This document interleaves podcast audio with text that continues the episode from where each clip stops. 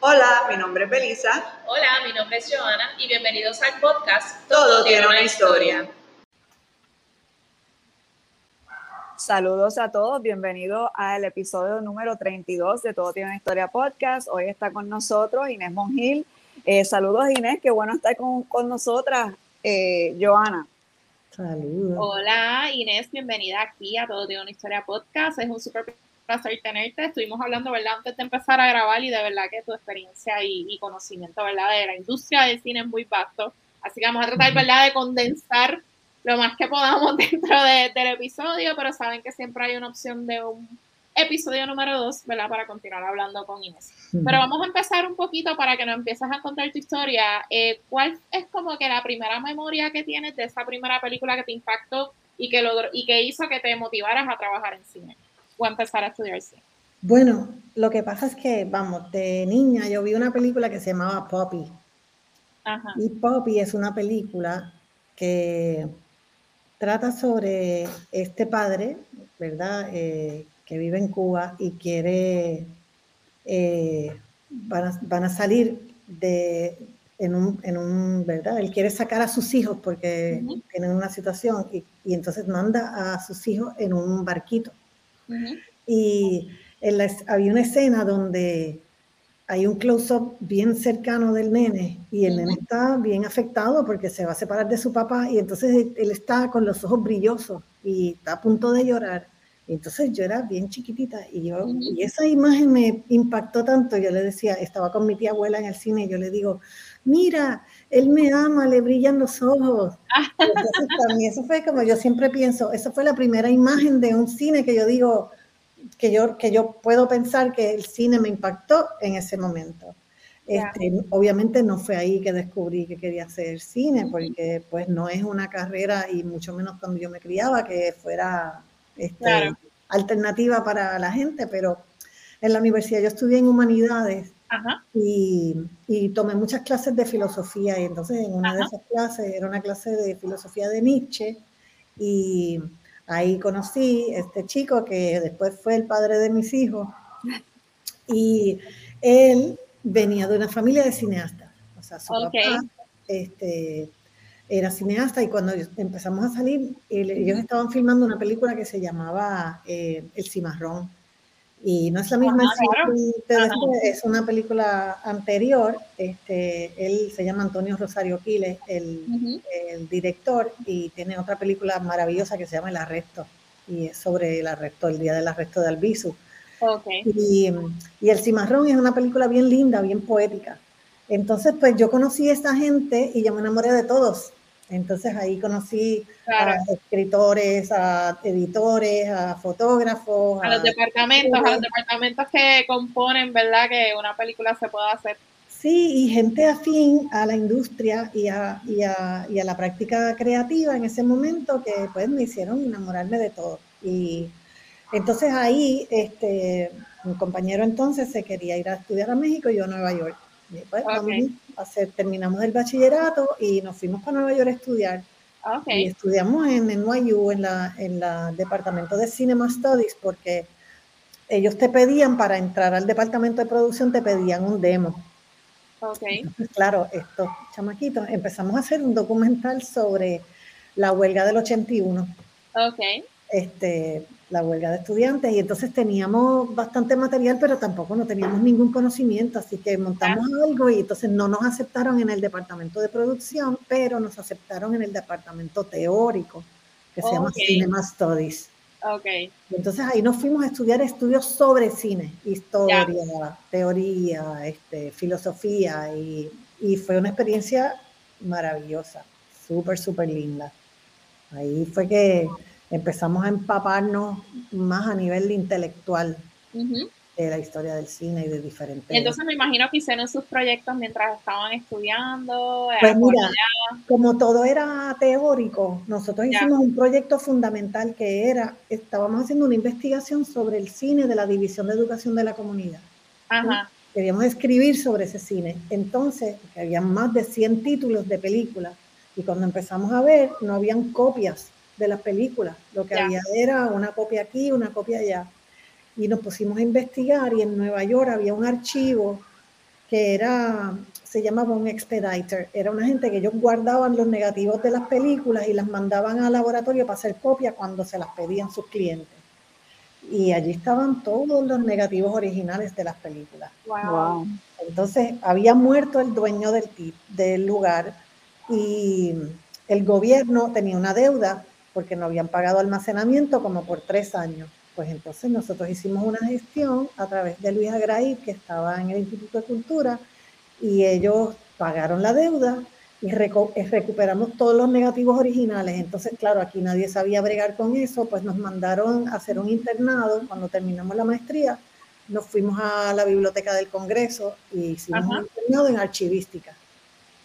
Y aprendimos todo el proceso de restauración y de catalogación y todo eso. Qué interesante. ahí creamos el archivo de imágenes en movimiento.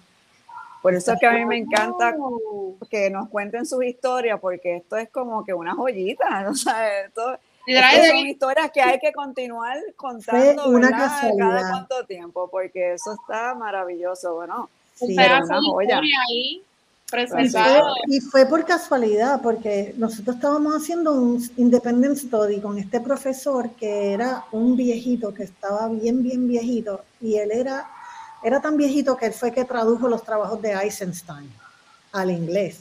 Wow. O sea, el, el, el director soviético que era pues un creador del cine y, y, de la, y, la, teoría del montaje y de la edición de películas increíbles, pues este señor este, eh, tradujo sus escritos Jay Laida se llamaba. Y él nos decía, ah, pues muy bien, pero ¿y dónde están las películas? Y nosotros que no, no hay copias. Y cuando empezamos a buscar, pues aparecieron. Vieron con eso, wow. Sí, fue, fue, y fue un proyecto súper lindo, la verdad que aprendimos mucho y hicimos una muestra de cine en el MoMA y que fue un montón de gente y fue súper linda. Hicimos otra en el Museo del Barrio y y pues, tú sabes, eso tuvo una consecuencia bien chévere porque ese material existe ahora. Y Exacto, totalmente. Se conservaron para la, para la historia, para la posteridad.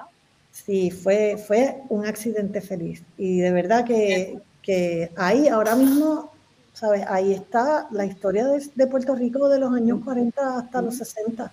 Qué cool.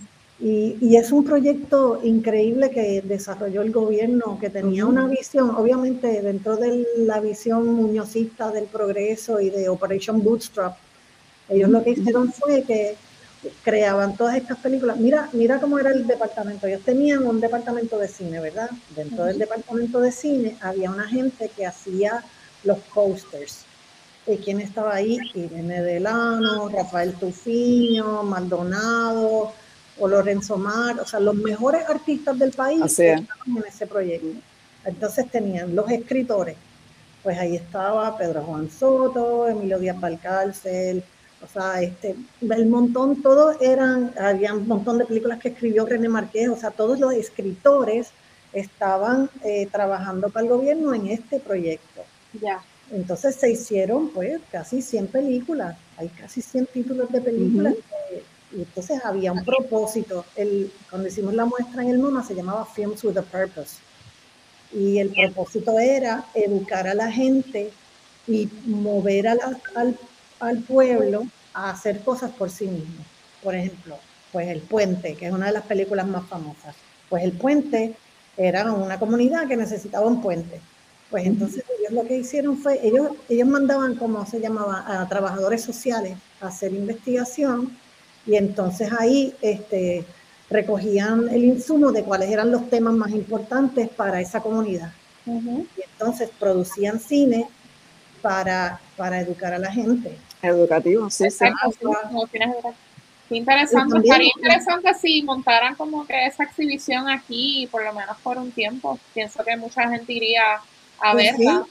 Estaría súper chévere. Nosotros en el archivo de, de, imágenes en movimiento se han exhibido algunas porque se han ido restaurando.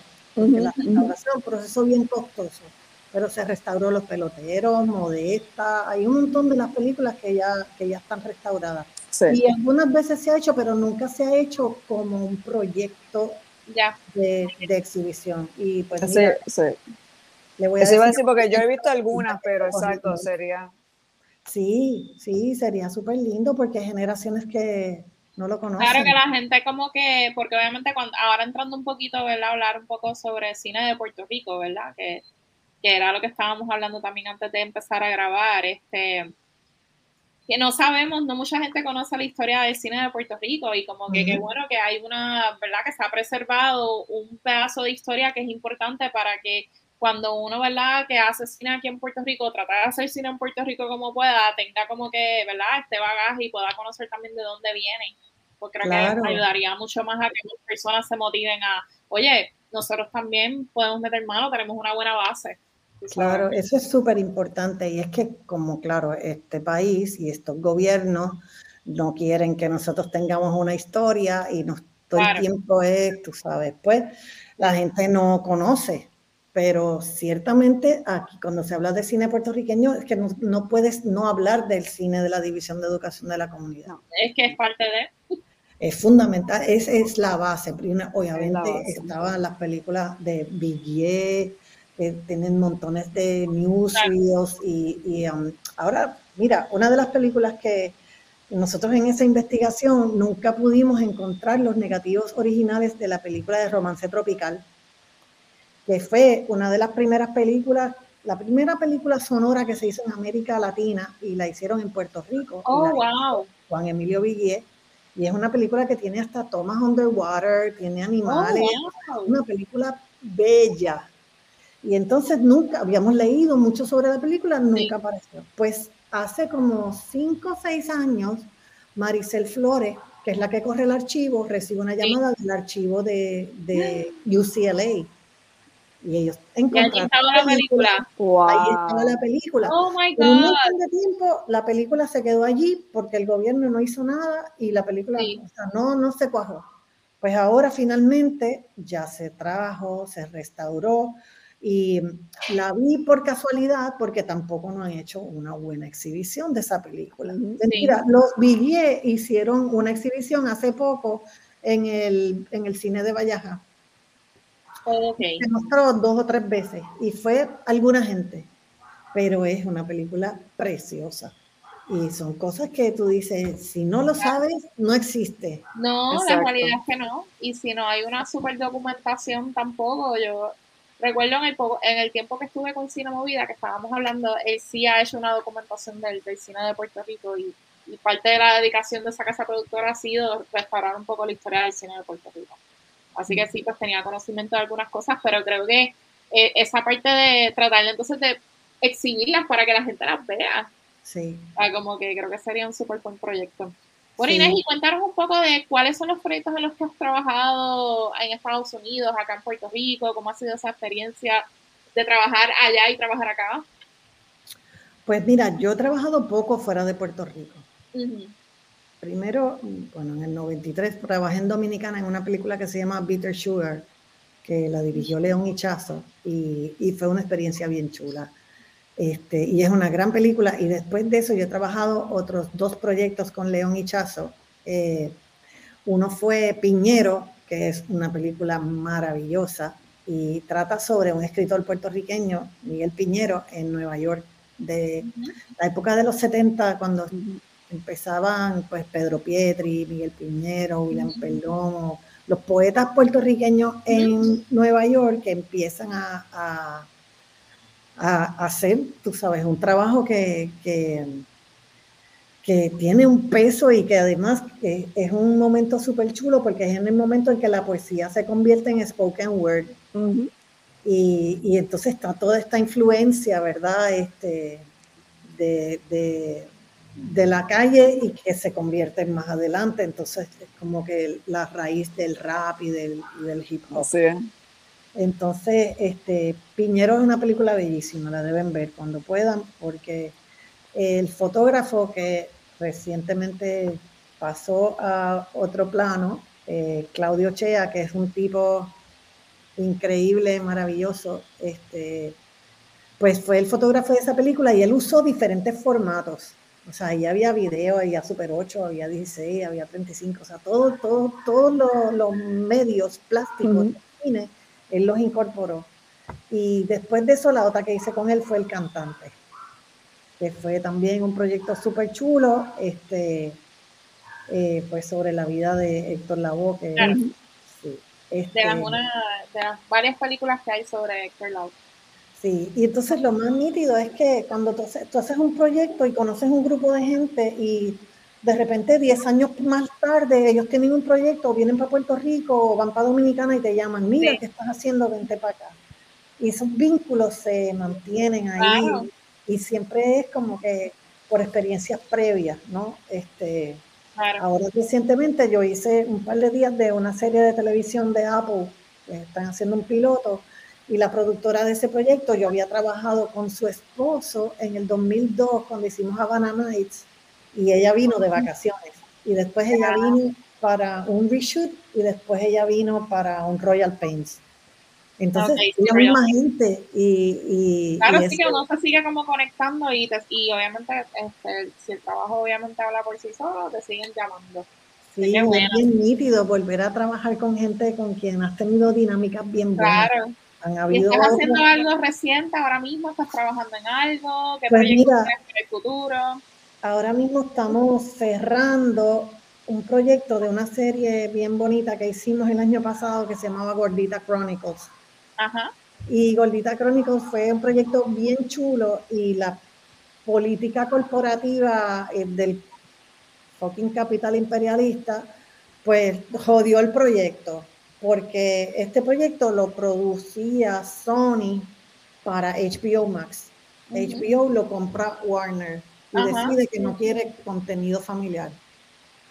Entonces oh, hicimos un primer season súper lindo, la gente le encantó, muchos seguidores y, bien buenas críticas. Y pues entonces no lo quieren, no quieren volver a hacer la segunda season. Y nosotros teníamos unos sets gigantescos montados, nosotros cogimos un almacén en Carolina y lo convertimos en un estudio de cine. Se pusieron cadenas y tuberías para colgar las lámparas, se hicieron unos sets enormes, o sea, se, este, hizo soundproofing, un trabajo brutal. Pues entonces, claro, como no podían comprometerse para el próximo season, los dueños del almacén consiguieron otro cliente y nos están sacando. Entonces, no solamente sacándonos, no, pero ya entonces decidieron que finalmente no vuelve gordita. Ya. Así que estamos en una etapa bastante bittersweet. En verdad, not sweet, more bitter. Pero, pero estamos en eso, destrozando esos sets. Sí, y yo, yo creo que fallé en preguntar antes de empezar esta conversación exactamente cuál es el oficio que haces dentro de, del cine. Pues. Porque yo, verás, yo no le pregunté, yo empecé a hablar por ahí para abajo como que todo el mundo sabe. y la, la, científica social en mí, ¿verdad? La antropóloga en mí, quiere saber ese enlace en cuando terminaste de estudiar en NYU y cómo entonces, ¿verdad? Hiciste la transición a una parte de producción. Porque como estabas mencionando, estabas, ¿verdad? En el lado teórico. Entonces, e, ese, ese link nos falta ahí, así que por favor explícanos un poco. tenemos dos cosas, exactamente cuál es tu oficio, ¿verdad? Dentro del cine y cómo obviamente haces esa transición de lo teórico a, a lo... Pues mira, cuando yo, cuando yo regresé de Nueva York, yo estaba ya embarazada de, de Gabriel, que fue mi primer hijo, y, y llegamos a Un saludito a Gabriel, bebé bambú. El bebé bambú, mi gordillo. Pues, pues cuando llegamos a Puerto Rico, pues la, la, obsesión era trabajar en la producción de cine, no quedarse en la parte del estudio sobre cine. Y en la escuela hicimos un taller de verano y entonces era bien gracioso porque nosotros éramos así como los más social, ¿sabes? Las críticas sociales, y, pero las películas nuestras eran surrealistas todas. Y entonces pues eran, te daban una cámara con un rollito de 100 pies y tú te ibas a hacer tu película de un minuto. Y entonces, pues, pues esa fue la práctica. Y después, cuando llegamos aquí, pues empecé a trabajar como PA, asistente de producción, hacía lo que fuera, lo que fuera, sin dinero, lo que fuera. O sea, hay que servir café, hay que aguantar el tránsito, lo que fuera, porque era una fiebre brutal. Lo que esa experiencia es buena porque literal corres casi todos los departamentos de alguna manera u otra. Es que desde en ese momento la, la frontera, la frontera y, las jerarquías eran un poco más maleables, ¿verdad? Entonces, yo hice proyectos de, por ejemplo, music clip de, de Pet Shop Boys, que se llamaba Domino Dancing. Y nosotros en ese proyecto, mi comadre y yo hicimos todo. Producción, location, vestuario, arte, props, carros, caballos, toda la producción lo hacíamos nosotras. Entonces, pues, pues hubo proyectos bien grandes. Yo hice una película maravillosa con eh, que se llamaba, eh, bueno, hice Assassins, esta se llamaba QA. Y yo ahí hice carros, hice botes, este, hice props. Hubo otros proyectos donde hice vestuario, y, y, me, y me, me, gustó la idea, como la fiebre era tan absolutamente brutal, pues yo hacía cualquier cosa. Así que yo corrí por muchos departamentos. Ya. Yo trabajé de script supervisor, yo trabajé de asistente de dirección y empecé a trabajar con una compañera que se llama Nanette Rosa, que ella era Unit Production Manager en proyectos bien grandes. Hicimos Assassins, hicimos Amistad, hicimos Contact, hicimos... Este, proyectos grandes, bastante grandes. grandes. Entonces ya ahí yo me quedaba en la oficina y yo trabajaba como coordinadora de producción. Y ahí fue que yo de verdad me empapé de de la parte no este, administrativa y de ejecución. Entonces, pues, pues de, ahí el salto normal era para yo convertirme en Unit Production Manager. Ya. Sí, sí, y ese es el trabajo que yo realizo. Eso es lo que has estado haciendo. Exactamente. Interesante. puramente administrativo. Este, hay obviamente todas las decisiones, porque eso se llama Creative Problem Solving la creatividad se reduce a, la, a la, solución de problemas. y, y, pues tú sabes, me aleja de la parte que más me apasiona, que es la parte más creativa de escribir, dirigir mis proyectos. Pero eso sí te gustaría hacerlo, o sea, tienes planes de hacerlo. y yo tengo algunos proyectos. yo hice un video de Huelmo que fue bien chulo, que se llama Medio Pocillo, que si lo pueden ver en, en YouTube, es una pieza bien nítida. Este, recientemente hice uno para Draco, que es muy bonito, que se llama Quiero Vivir. Este, hice un corto que se llama eh, El viaje de tortuga, que era un corto que hicimos para un grupo que se llama Prensa Comunitaria, que ya no existe, pero era un, proyecto bien chulo en donde eh, era tratar de presentar cuáles son los problemas que se enfrenta un joven en Puerto Rico y, y lo que hicimos fue que usamos dos personajes, un nene y una nena. Como Tortuga es un nombre que no tiene género, pues Tortuga podía ser ella o Tortuga podía ser él. Claro. Entonces, pues en, en, la, en la, forma en que está filmado lo tiró Frank Elías, que me ayudó, y un pana, fotógrafo muy bueno.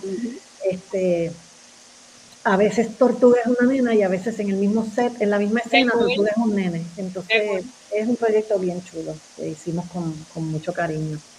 Este, y he hecho algunos documentales, hicimos el que te estaba nombrando ahorita, que se llama Clubman 13.3.13, este, que ganó varios premios, ganó un premio en, en, Rosario, en Argentina, y ganó premios aquí en el Festival de Rincón, que me acabo de enterar que ella no existe. no, ya no.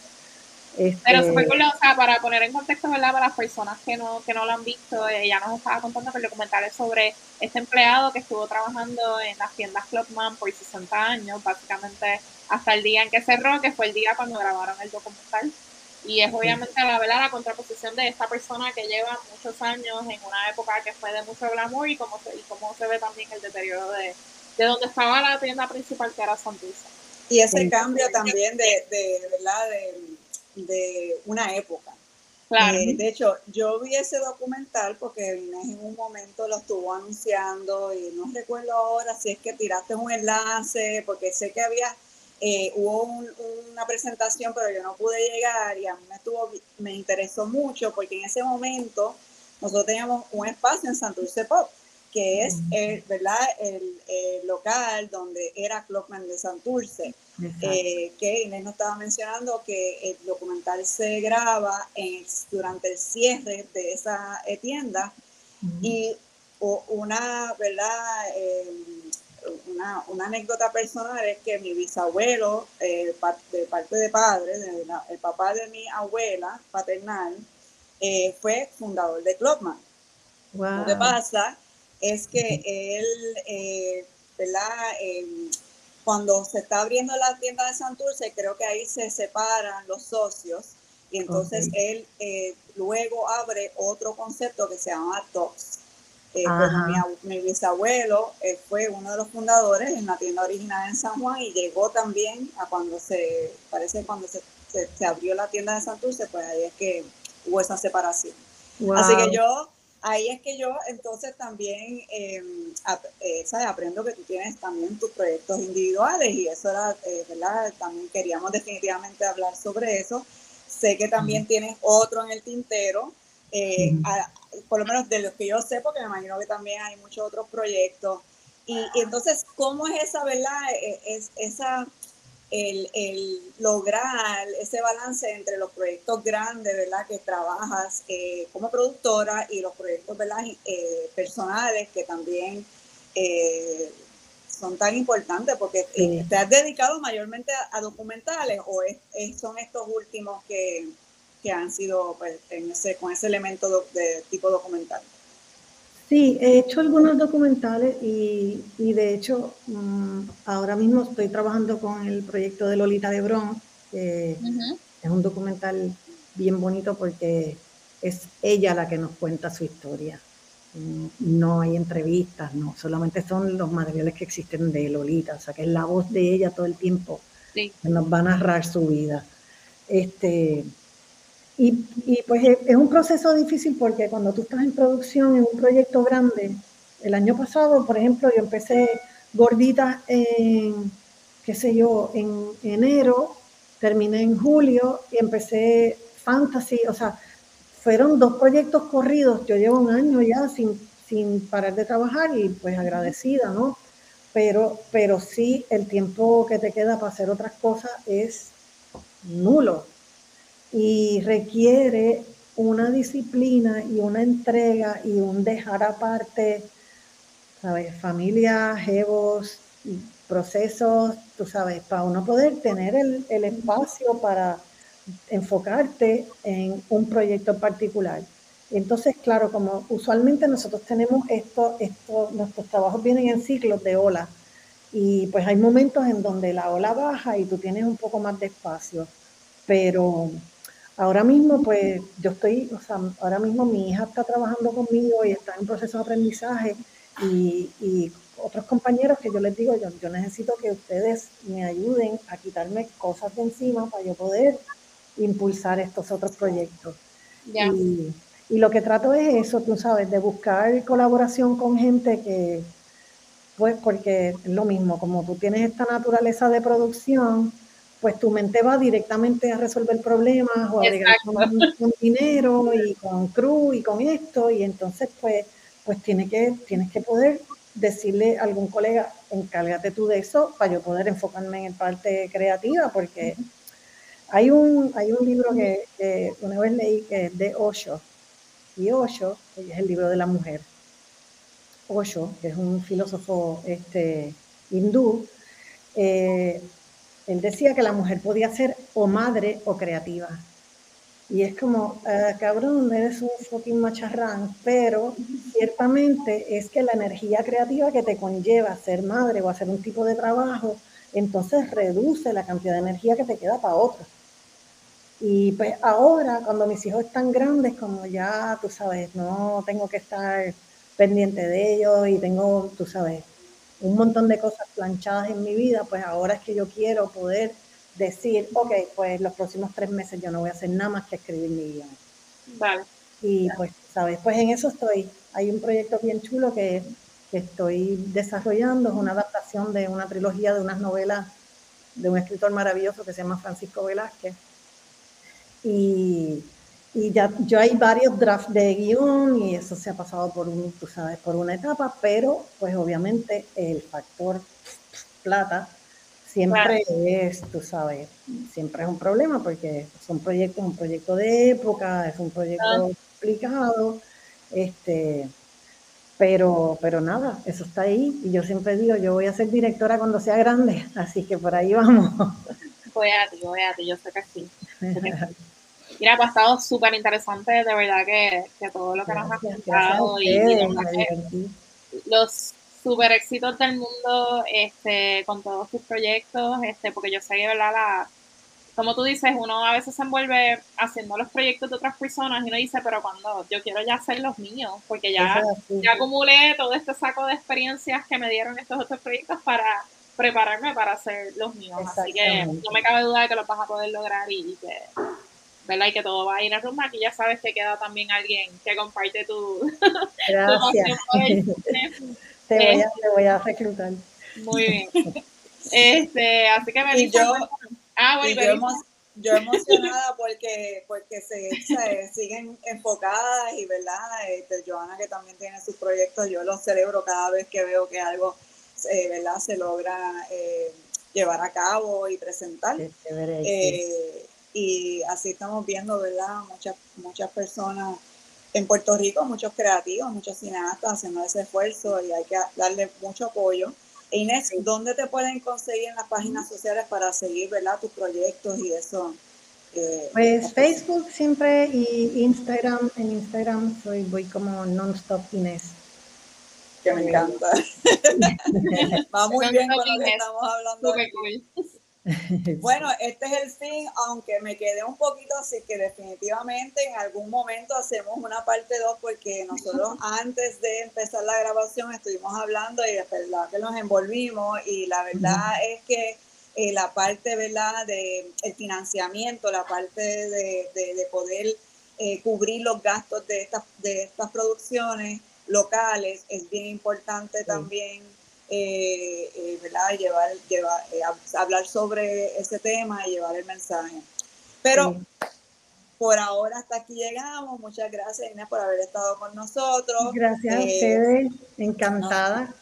nosotros, pues este episodio era planificado para el episodio de septiembre. pero pues llegó Fiona y atrasó un poquito, ¿verdad? Todo nuestro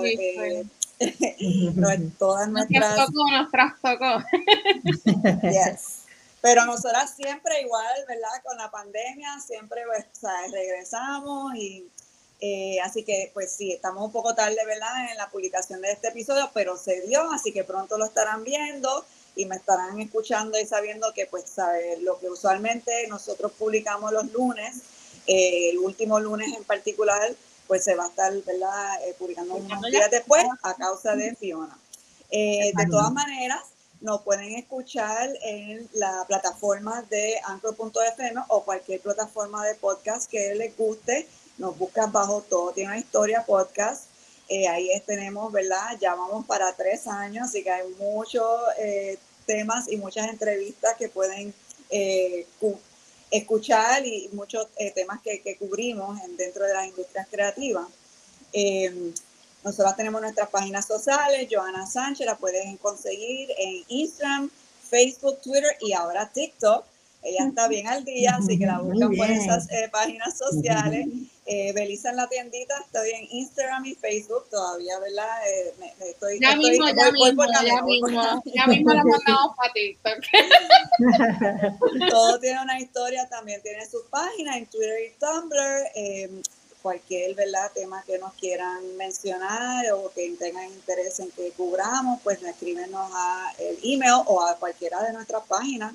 El email es todo tiene una historia, podcast, arroba gmail.com. Eh, y tenemos un YouTube, un YouTube que pronto seguiremos subiendo. Qué chévere. Estamos en proceso. En proceso, que son Eso mismo ya tres años. Y ustedes donde, donde, ponen el ojo ponen la bala, así es que eso va a salir ya mismo. Y también recuerden que tenemos los episodios cortitos, ¿sabes? Sí pudimos subir el de Yo Apoyo Local, que es el que sale los primeros lunes de cada mes. Y creo que este mes creo que es hasta más mandatorio mencionarlo porque definitivamente que el apoyo a los comercios locales va a ser súper crucial, obviamente, para empezar a levantar nuevamente después de este desastre. Así que el episodio es dedicado a los food truck parks que hay, eh, a los que he visitado. Yo sé que hay muchos, pero por lo menos los, los más recientes que he visitado los pueden escuchar allí en ese episodio. Qué chévere. Así que pues hasta aquí llegamos. Yo creo que logramos cubrir todo, siempre se nos queda algo, pero yo creo que... No, yo creo que ya, yo creo que estamos cubiertos esta vez. bueno, cuídense. Bye. Bye. bye.